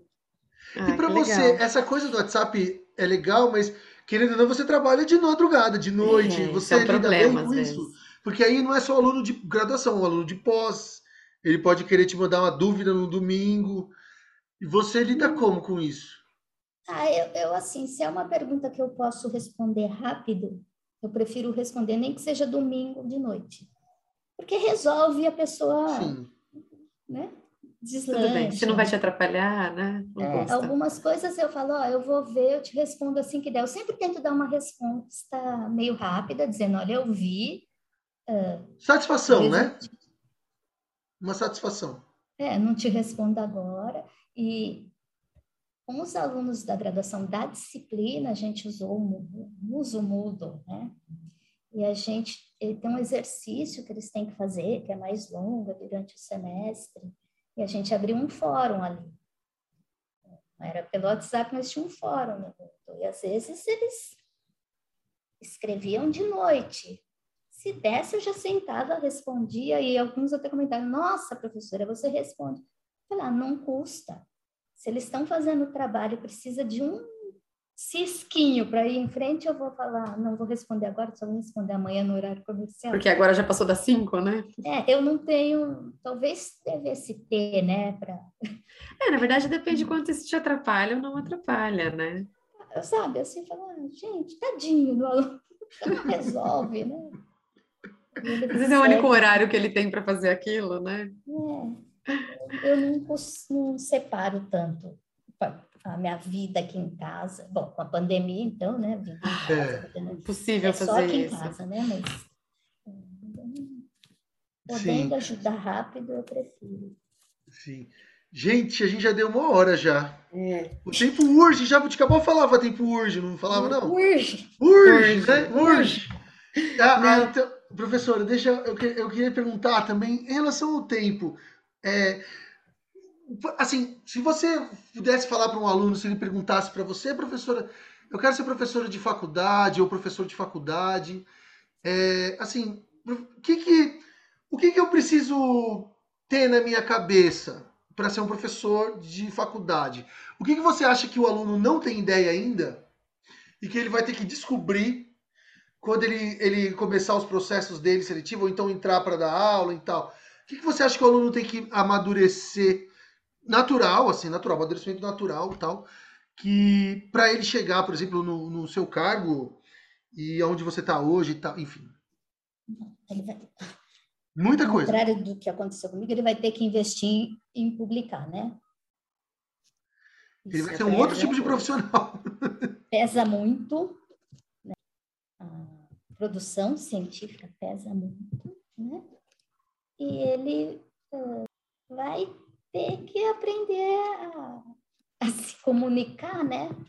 Sim. Com os, com os alunos, a dar aula. Eu não, eu não sou a, a melhor pessoa para falar isso, porque eu sou super atrapalhada, né? Eu não tenho dom da oratória, minha aula, eu, eu esqueço as palavras, é uma coisa assim mas só que eu meio que tiro de letra, né? Eu dou fora, eu brinco, eu já, ah, olha o que, que eu falei, que bobagem, já dou risada, já dá aquela relaxada e retomo a aula e vou, né? Mas eu acho que a pessoa vai ter que, ah, então, ah, aprender a, a lidar com esse público que possivelmente é diferente dele, uhum. dele, porque é, é o que a gente estava falando, né, da da linguagem ser diferente, a postura diferente, isso tem essas alterações de, de de Estão correndo cada vez mais rápido, Muito né? rápido. Uhum.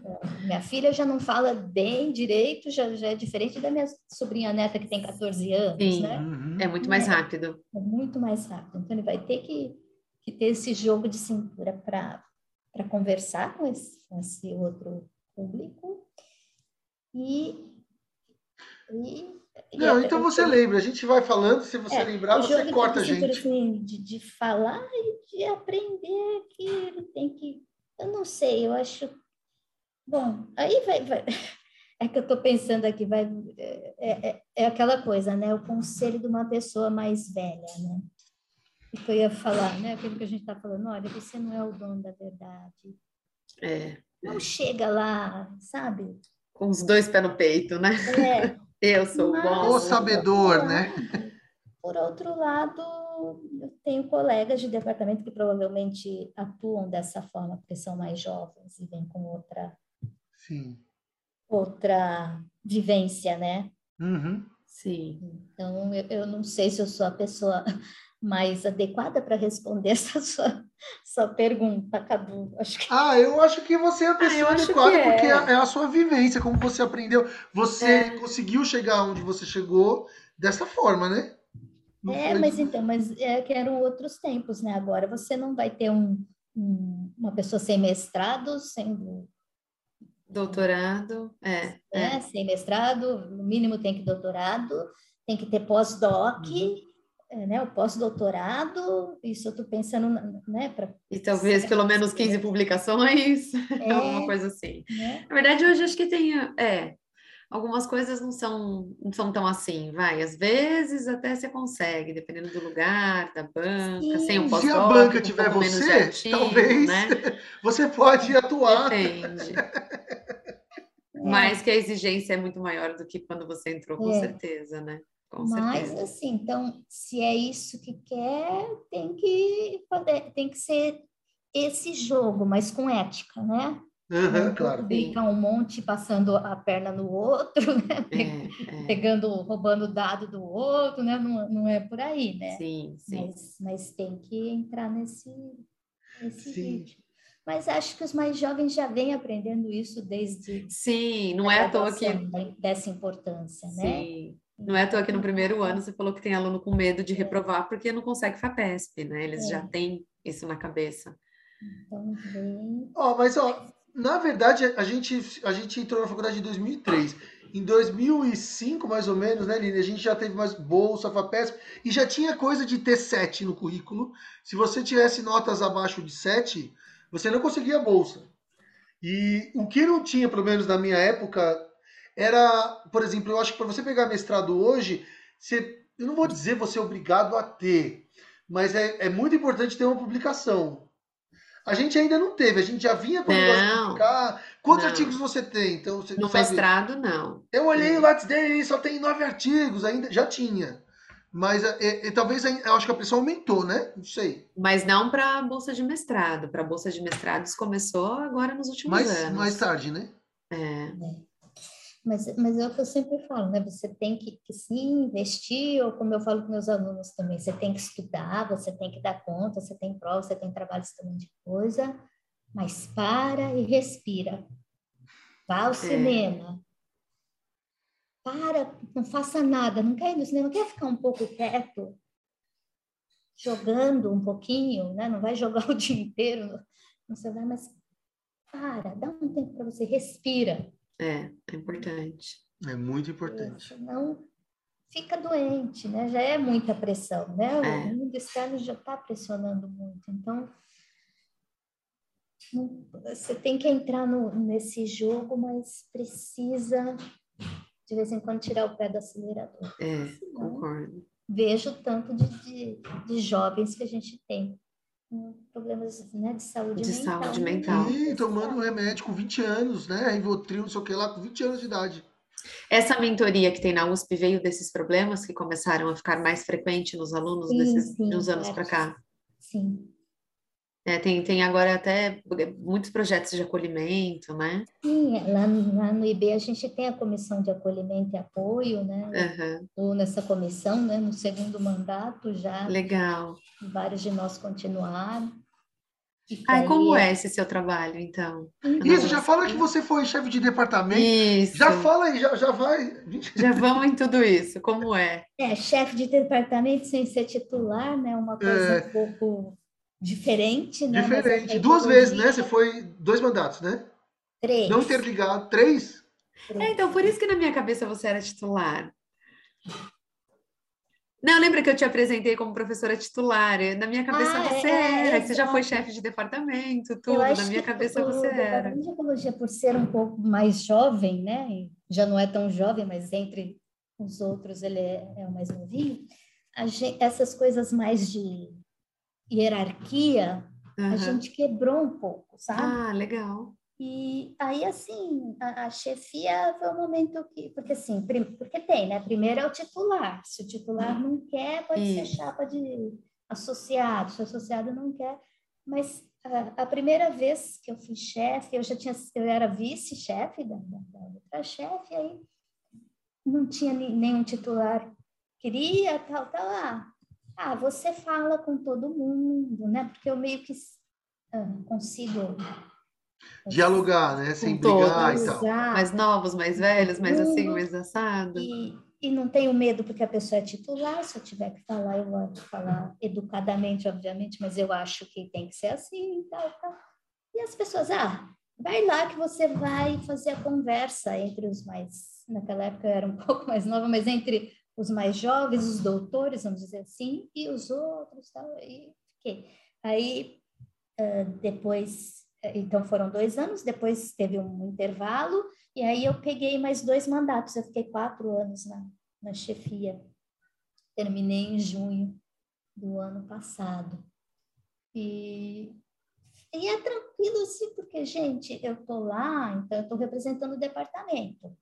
Eu vou lá no Conselho Técnico Administrativo, que tem um monte de titulares e o diretor, mas eu não estou falando por mim, eu estou falando pelo departamento, hum. então eu vou Sim. falar com eles de igual para igual, né? Não ah. tem Sim. problema. Ana, desculpa, professora, deixa só. Para quem está ouvindo, que está fazendo iniciação, às vezes além da USP, não necessariamente na ecologia, o que é um departamento, assim, para gente, só para contextualizar? É, é, um lugar onde tem um monte de professores laboratórios. O que, que é essa coisa chamada departamento? É, é então, na, na USP, acho que talvez a maioria das unidades das faculdades, estão organizadas nessa forma de departamentos, e um departamento ele congrega docentes e, e seus pós-graduandos, funcionários, enfim, que trabalham em uma área do trabalhos é, guarda-chuva, vamos dizer assim, né? Então, lá no, no, Biologia, a gente tem o departamento de Ecologia, que está ali uh, os, os professores que trabalham nessa área de ecologia. E aí tem a zoologia, a fisiologia, onde vocês fizeram suas pós-graduações e assim por diante. E aí cada departamento, ele tem um conselho de departamento que é presidido pelo chefe do departamento. O chefe, cabe ao chefe uh, levar, por exemplo, as, as necessidades, as solicitações do departamento à diretoria, uh, participar né, das discussões todas uh, sobre ah, o funcionamento até das disciplinas, da... É, o chefe de departamento, ele cuida de questões da graduação, da pós, da estrutura Não, do, do, departamento, verdade, como é? tem um representante na comissão de graduação, Agora sou eu também. Você adora comissões. eu estava na chefia e na, na, na, comissão de graduação, porque assim, sabe aquela coisa, ninguém quer, né? Ah, então vai lá, vai, vai você, você, que gosta disso. Aí eu fui, aí também acabou a minha, o mandato também na comissão de graduação, mas eu fui, eu continuei, né? Então, saí da chefia, mas continuo na graduação. Então, a gente tem né, várias comissões que são aí, que aí são do Instituto, né? Graduação, pós-graduação, cultura e extensão, e nessas comissões tem representantes de cada departamento, né? Tá. Mas, então, assim, não é o chefe que vai lá nessas comissões, mas ele tem que estar tá por dentro do que está acontecendo em todas as, as instâncias, né, do instituto para poder representar o seu departamento e cabe a ele também cuidar dos funcionários tanto docentes como não docentes. Ah, os técnicos. É, né? É, Então, principalmente, aí é mais complicado porque o docente ali na USP ele tem uma coisa mais é, fluida, vamos dizer assim, de horário, porque como ele é, nós somos, a maioria de nós, professores, somos, temos dedicação integral à docência e à pesquisa, nós não podemos trabalhar em um outro lugar, por exemplo, né? Então, muitos de nós, o que, que a gente faz? A gente trabalha lá no departamento, mas o trabalho continua em casa, Sim. né? sim. Você está direto respondendo e-mail. Tem dia que ah, hoje eu não vou no departamento porque eu vou ficar em casa, que eu vou render mais aqui. Tá? Sim. Então, os professores é um pouco mais fluido, né? O que a gente Flexível. cuida é o professor precisa dar um afastamento para o exterior. Ah, o professor entregou um relatório, ele precisa de um assessoria, um, Um parecer. um parecer sobre o relatório. Então, o chefe vai procurar alguém para dar esse parecer, né? E aí, dos funcionários não docentes, aí tem mais a coisa mesmo de controlar horário, presença, trabalhou, não trabalhou. Pepino, hein? É uma Tá parte bem. doente, trouxe atestado, você tem que falar, ok, ele está doente. A coisa mais do... Parte burocrática administrativa, né? Que envolve E, também o trabalho. Precisa consertar a torneira, sabe? O chefe tem que. Ah, Você tem, você tem fazer o funcionário, pedido. a secretaria ali, a gente tem uma secretária ótima no departamento de ecologia, mas assim, eh, você tem que autorizar, né? Ela não pode pedir uma- um conserto se o chefe não autorizar. Não autorizar. Sim. Mas essas coisas, eu falo que é síndico. Síndico, A é isso gente mesmo. não fica lá discutindo para onde vai o departamento. Não filosofa, né? filosoficamente. É prático. O dia a dia ali.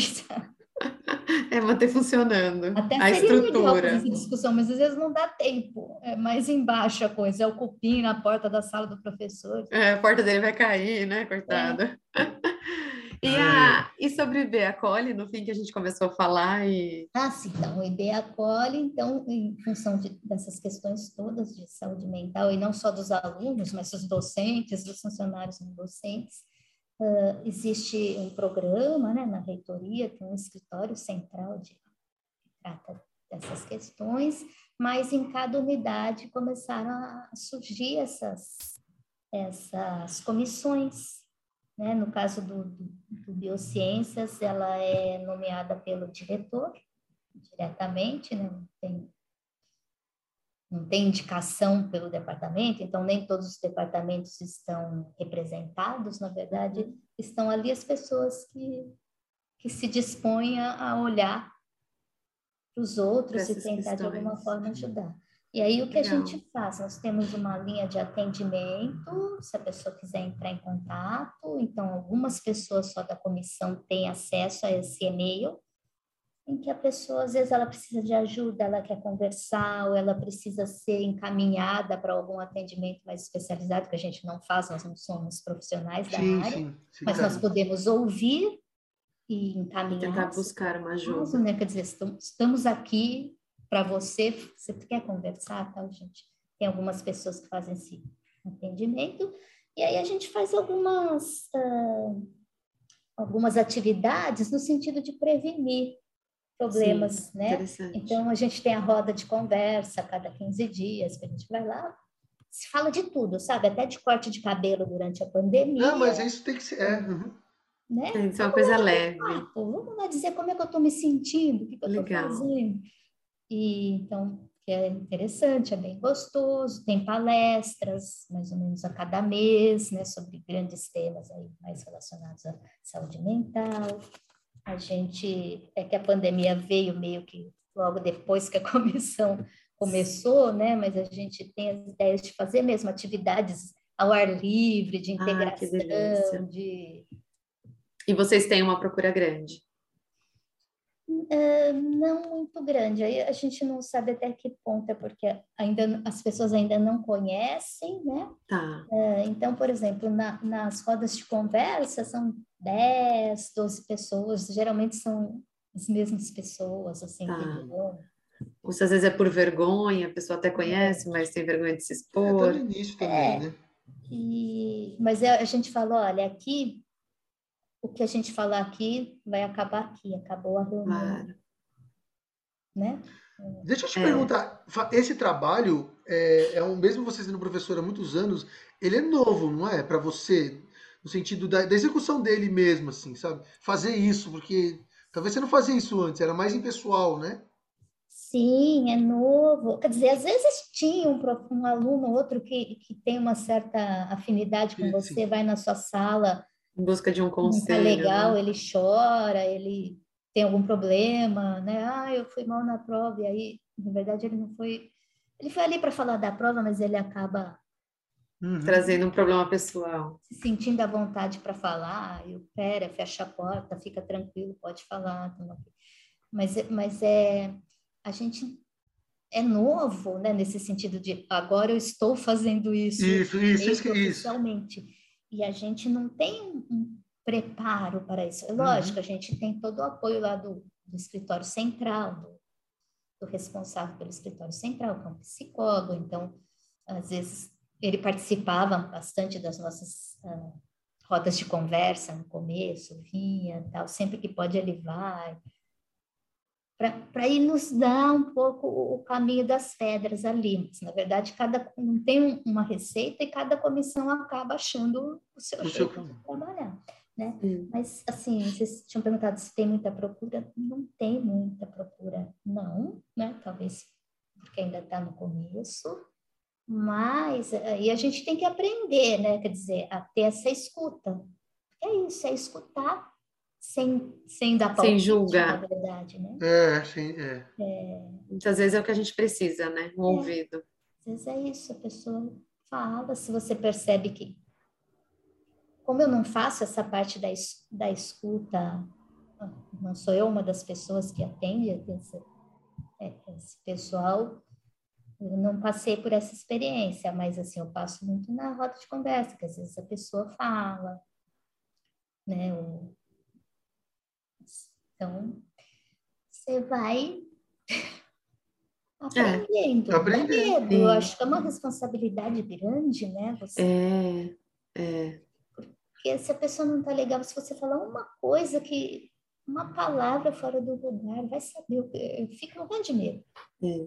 E no fim, às vezes, assim, a comunicação, ela não é sobre o que você diz, é sobre o que a pessoa entende, né? Como toca ela, né? É, então, às vezes, não foi o que você quis dizer, mas a pessoa entendeu é. outra coisa. É. Mas, enfim, sendo só ouvido, eu acho que já, já ajuda Na verdade, bastante. eu estou precisando de uma coisa dessa também, que a minha vida também não está fácil, não. mas tudo bem. É que vocês já terminaram, né? Já, já. É, outra fase. É. é. Outra fase. Eu não sei não quer é dizer que fica mais fácil, né? Mas. Porque a gente tem, tem uns pós-graduandos que participam da Os roda de egressos. sempre, né? E aí, ah, quando não vai, chega na outra semana, pô, você, eu cobro, brinco, né? Pô, como que você não veio aqui a semana passada bater papo? Né? Não, Tem que abrir umas rodas de conversa para ingresso aí também. É, eu acho. Não, brincadeira. Gente, infelizmente a gente tem que ir para o final. Já deu quase uma hora e meia. Então, peraí. Né? Ah, então pergunta. Antes da sua pergunta de fechamento, deixa eu só perguntar para Ana Lúcia como que foi o trabalho dela com a questão da população local, que você falou que teve uma participação, alguma coisa assim, né, com política pública. Sim. É, porque eu, eu, trabalho com os invertebrados lá como indicadores de qualidade da água, mas eu sempre uhum. falo, eu tenho que sair da água para entender o que está acontecendo com eles, né? Tenho que olhar para a bacia, para o ambiente terrestre. E lá na bacia tem os moradores, né? Sim. Então, eu acabo me perguntando muito, mas qual a relação desses moradores com, com esse corpo d'água? Por que, que eles moram ali do lado? Onde é alto padrão, a gente sabe, ah, é porque, nossa, vou morar na beira da represa. Até eu, né, que sou mais boba, quero, quero né, morar num lugar com vegetação, água limpa. Isso, Mas outros mas... estão ali porque não tiveram oportunidade, né? Então, Sim. estão lá num lugar de sem infraestrutura, saneamento, um terreno que não está legalmente, que ele ocupou de forma ilegal e não é culpa dele, às vezes até teve lá, eu conheço a história de um deputado que vende lote ilegal. Já tive até o o desprazer de cruzar com essa pessoa, né? E aí você vende o lote, você finge que está tudo legal e as pessoas não conseguem puxar energia elétrica porque para a prefeitura aquilo é ilegal, né? De esgoto, não sei o quê, não existe. Né? Meu Deus. E, então assim, aí essas pessoas vão e aí ela comprou, né? Vai fazer o quê? Não tem dinheiro mais. Vou, vou jogar. Eu dei um exemplo, eu sei que eu não posso jogar sofá, né? Toda hora fala na televisão, enchente, né, para jogar o sofá, mas as pessoas jogam, né? Por quê, uhum. né? É, é uma questão de educação, porque não teve, não é de educação de, ah, é mal criado, mas assim, não teve a informação adequada, não sabe as consequências das suas ações também. Mas nem sempre, às vezes ele até sabe, mas não tem opção, né? Sim, as é, condições, né? É. Então, eu quero entender um pouco o que acontece com essas pessoas, né? E, e nas comunidades, às vezes, também tem pessoas que que estão ali, mas que estão preocupadas com a qualidade da água, né? De que quer ter um rio bonitinho passando ali, né? Uhum. E aí uma possibilidade, né, que a gente trabalhou, e isso é bastante feito fora do Brasil, aqui no Brasil também, é você ensinar para a comunidade local a reconhecer os invertebrados, eh, não ah, no nível de espécie, sim. mas pelo. Uma característica, geral. Gerais, Vamos ser popular?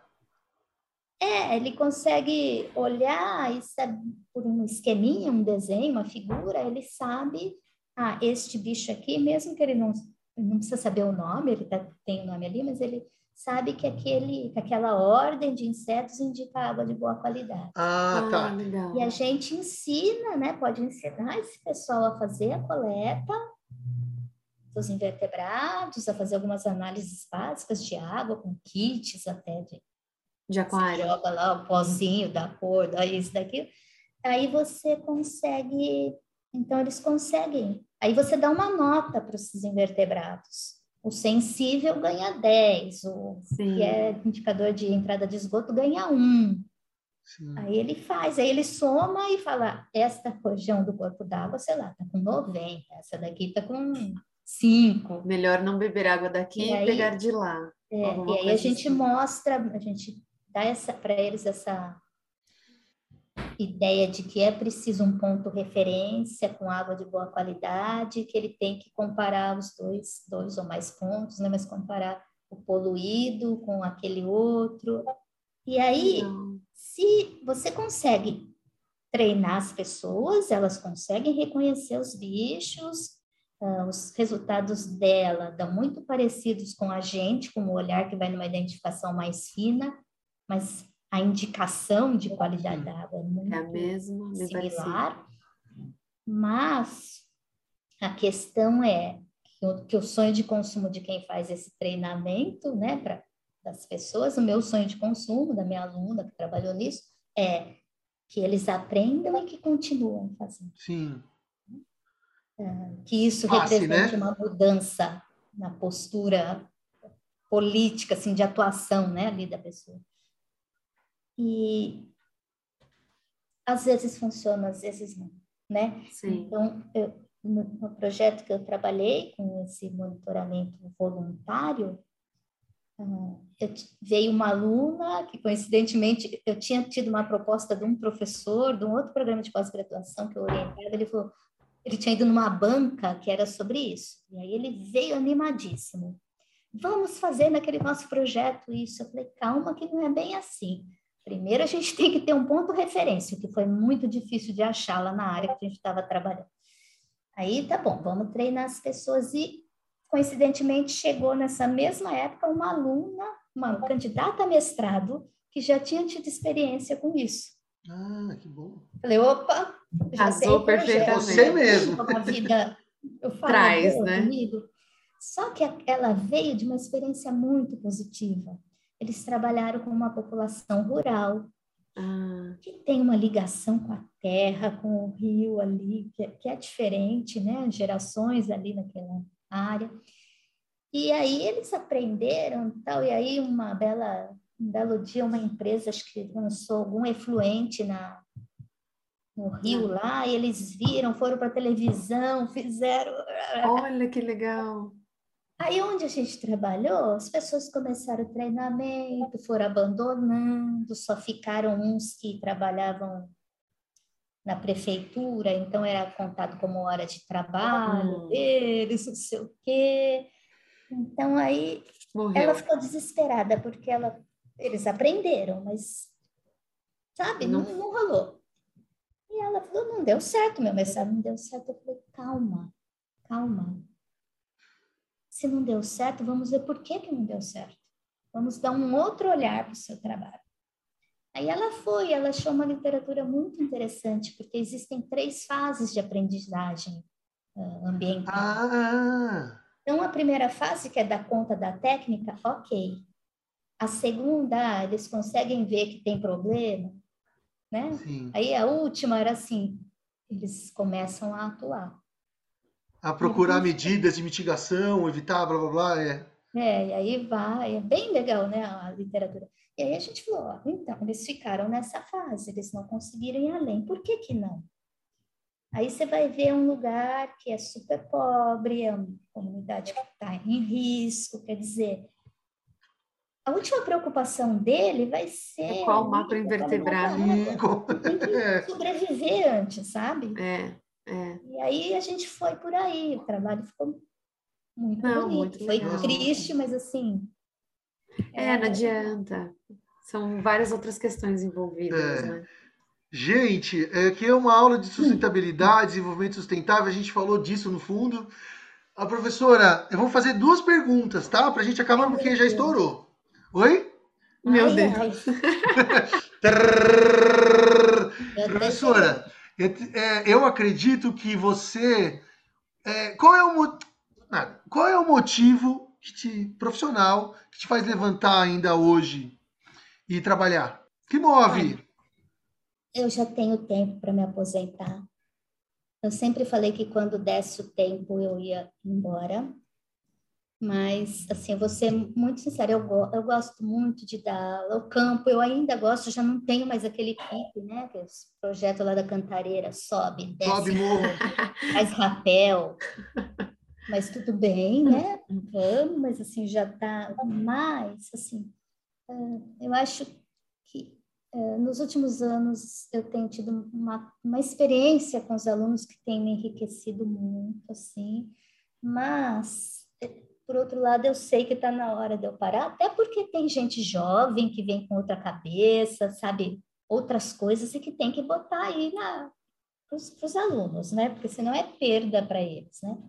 Mas, assim, o que eu continuo ainda, e aí eu vou, eu vou ser super sincera, eu podia dar uma, uma resposta, não, porque a vida, meus alunos são importantes, mas eu tenho, como eu falei para vocês, eu tenho uma filha uh, jovem, acabou de sair da adolescência. Então, eu preciso primeiro encaminhar um pouco a minha filha e aí eu vou sair. Mas recentemente eu também fiz um processo de progressão horizontal, né? Então eu mudei de doutor 1 para doutor 2. Uhum. E aí eu preciso ficar mais um tempo para poder sair com sair. essa Entendi. diferença no salário, né? Eu nunca uh, investir na carreira, nunca foi meu sonho ser titular, para ser chefe de departamento. Ah, eu sou um pouco como você também, eu não tenho essa a ambição né, de cargos é. e nomes, eu também não tenho. Não, eu acho que tem que publicar, eu publiquei Sim. algumas coisas, tal, fiz seriamente, mas não é, não é, não sou essa pessoa, não que quem seja assim. É, seja é característica, né? São perfis, né? É. Então eu Estou ainda dando esse tempo, mas eu acho, e estou fazendo as coisas com seriedade, inventando coisa ainda, até dar esse tempo, mas eu estou já, assim, Sim. já faz um tempo que eu falo lá, eu vou sair, aí vão acontecendo as coisas, né? Aí vai ficando. Então, no fundo, no fundo, no fundo, ainda você tem gás para trabalhar, né? Vamos, é, vamos... Eu acho que os mais jovens falam, poxa, ela não falou que ia sair? desgraça, tá vai, ainda, né? Porque também eles não podem falar, vai embora, né? Então, e por fim. Mas eu vou.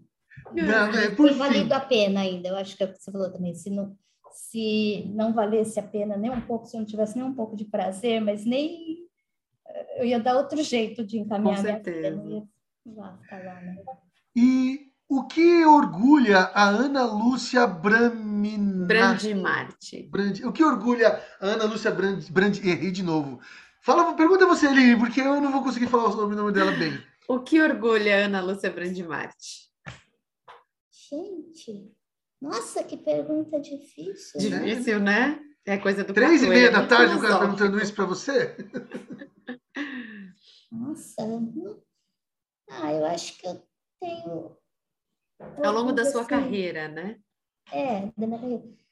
É, do que eu fiz, assim, eu não fiz muito, mas eu fiz respeitando quem eu sou, respeitando os outros, e acho que isso é o que eu sempre falo para os meus alunos, assim, você tem que procurar o melhor para você, mas primeiro se respeitando e também respeitando os outros. Então, acho que isso, eu fui honesta comigo mesmo, que é o que eu falo para eles, a gente tem que ser honesto, eu acho que isso ninguém tira. Ninguém Isso, tira, eu tô contigo também.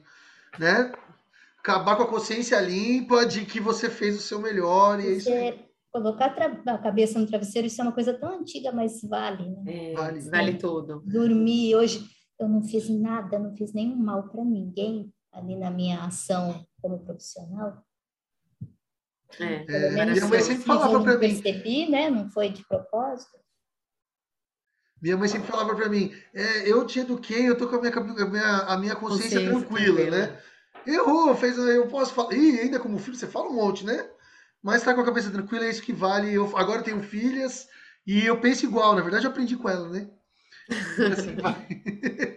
Gente, ó, é, aula ou não aula? Aula, né? Uma aula hoje de, de, com certeza. de, de alguém que, que está na carreira, está na carreira e ainda tem, parece que tem gás para, parece não, tenho certeza que tem gás, acabou de dizer, e que mostrou assim, gente, para quem está começando, que se você gosta de, de lecionar ou então é, você gosta de ecologia, esse programa é o é a pontinha lá do iceberg, lá pequenininha.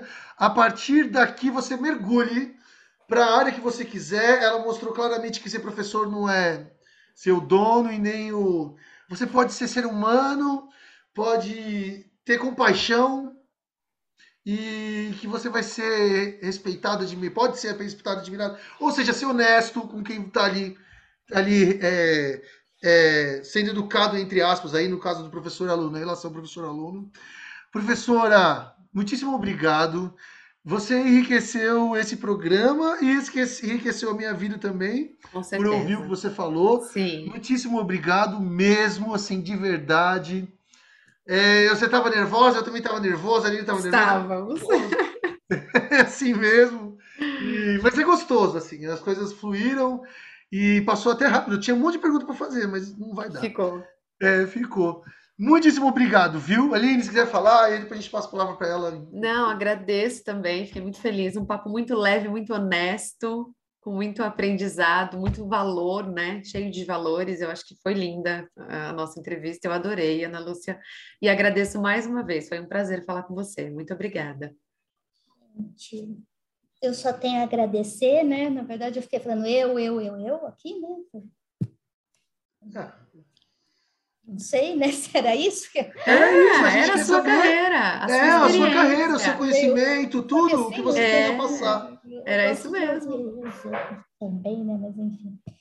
É, Era, era o que tínhamos aqui para o momento, não é? Mas eu espero Mas foi ver ótimo. vocês lá pelos corredores do IB. Eu sei que vocês já acabaram, mas eu espero Gostaria- Ah, a gente vira e mexe e vai lá, ainda tem relações. gostaria de Então, é, encontrá-la porque Uma também. vez que a gente estuda lá, eu sempre falo para os alunos também, o IB vai ser sempre a sua casa. É. Quando se formam, a gente né, fala para eles, aqui é a sua casa. Se vocês precisarem da gente, nós estamos aqui. Então, É. para vocês que fizeram pós, também lá é a casa de vocês, né?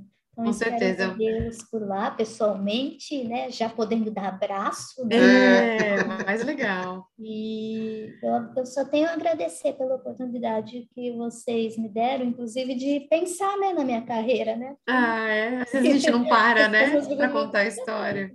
Então foi É muito gostoso para mim também, né? Ai, que bom que Ai, você que gostou. bom. Eu acho que quem estiver começando a vida na carreira é uma inspiração. É, também acho. Tá certo, Mas- gente? Então, estamos terminando o nosso 16 episódio com muita, muito sentimento, muito coração. É, gostaria de agradecer de novo a professora Ana Lúcia, a quem for ouvir. Ah, somos modernos, então é. é, é Curtam. compartilhem, é, deem like, é, comente, é, engaje, engaje, engaje, tá? Por favor. Você vê? É, tá vendo? Tá bom, gente? Gente, vamos, a gente se vê no próximo episódio. Muito obrigado e até a próxima. Tchau. Fiquem bem, sucesso para todos. Obrigada, tchau. tchau. tchau. Este foi o podcast Ciência Deriva, uma produção de Luiz Calazans, da aluna Ariane Lima, da Universidade Federal de São Paulo, e dos alunos Bruna Nascimento, Aline Bernardes, Guilherme Cavalcante e Júlia Marangoni, além dos professores Cadu Tolucci e Aline Gomes todos da Universidade Embi Morumbi. Muito obrigado e até a próxima!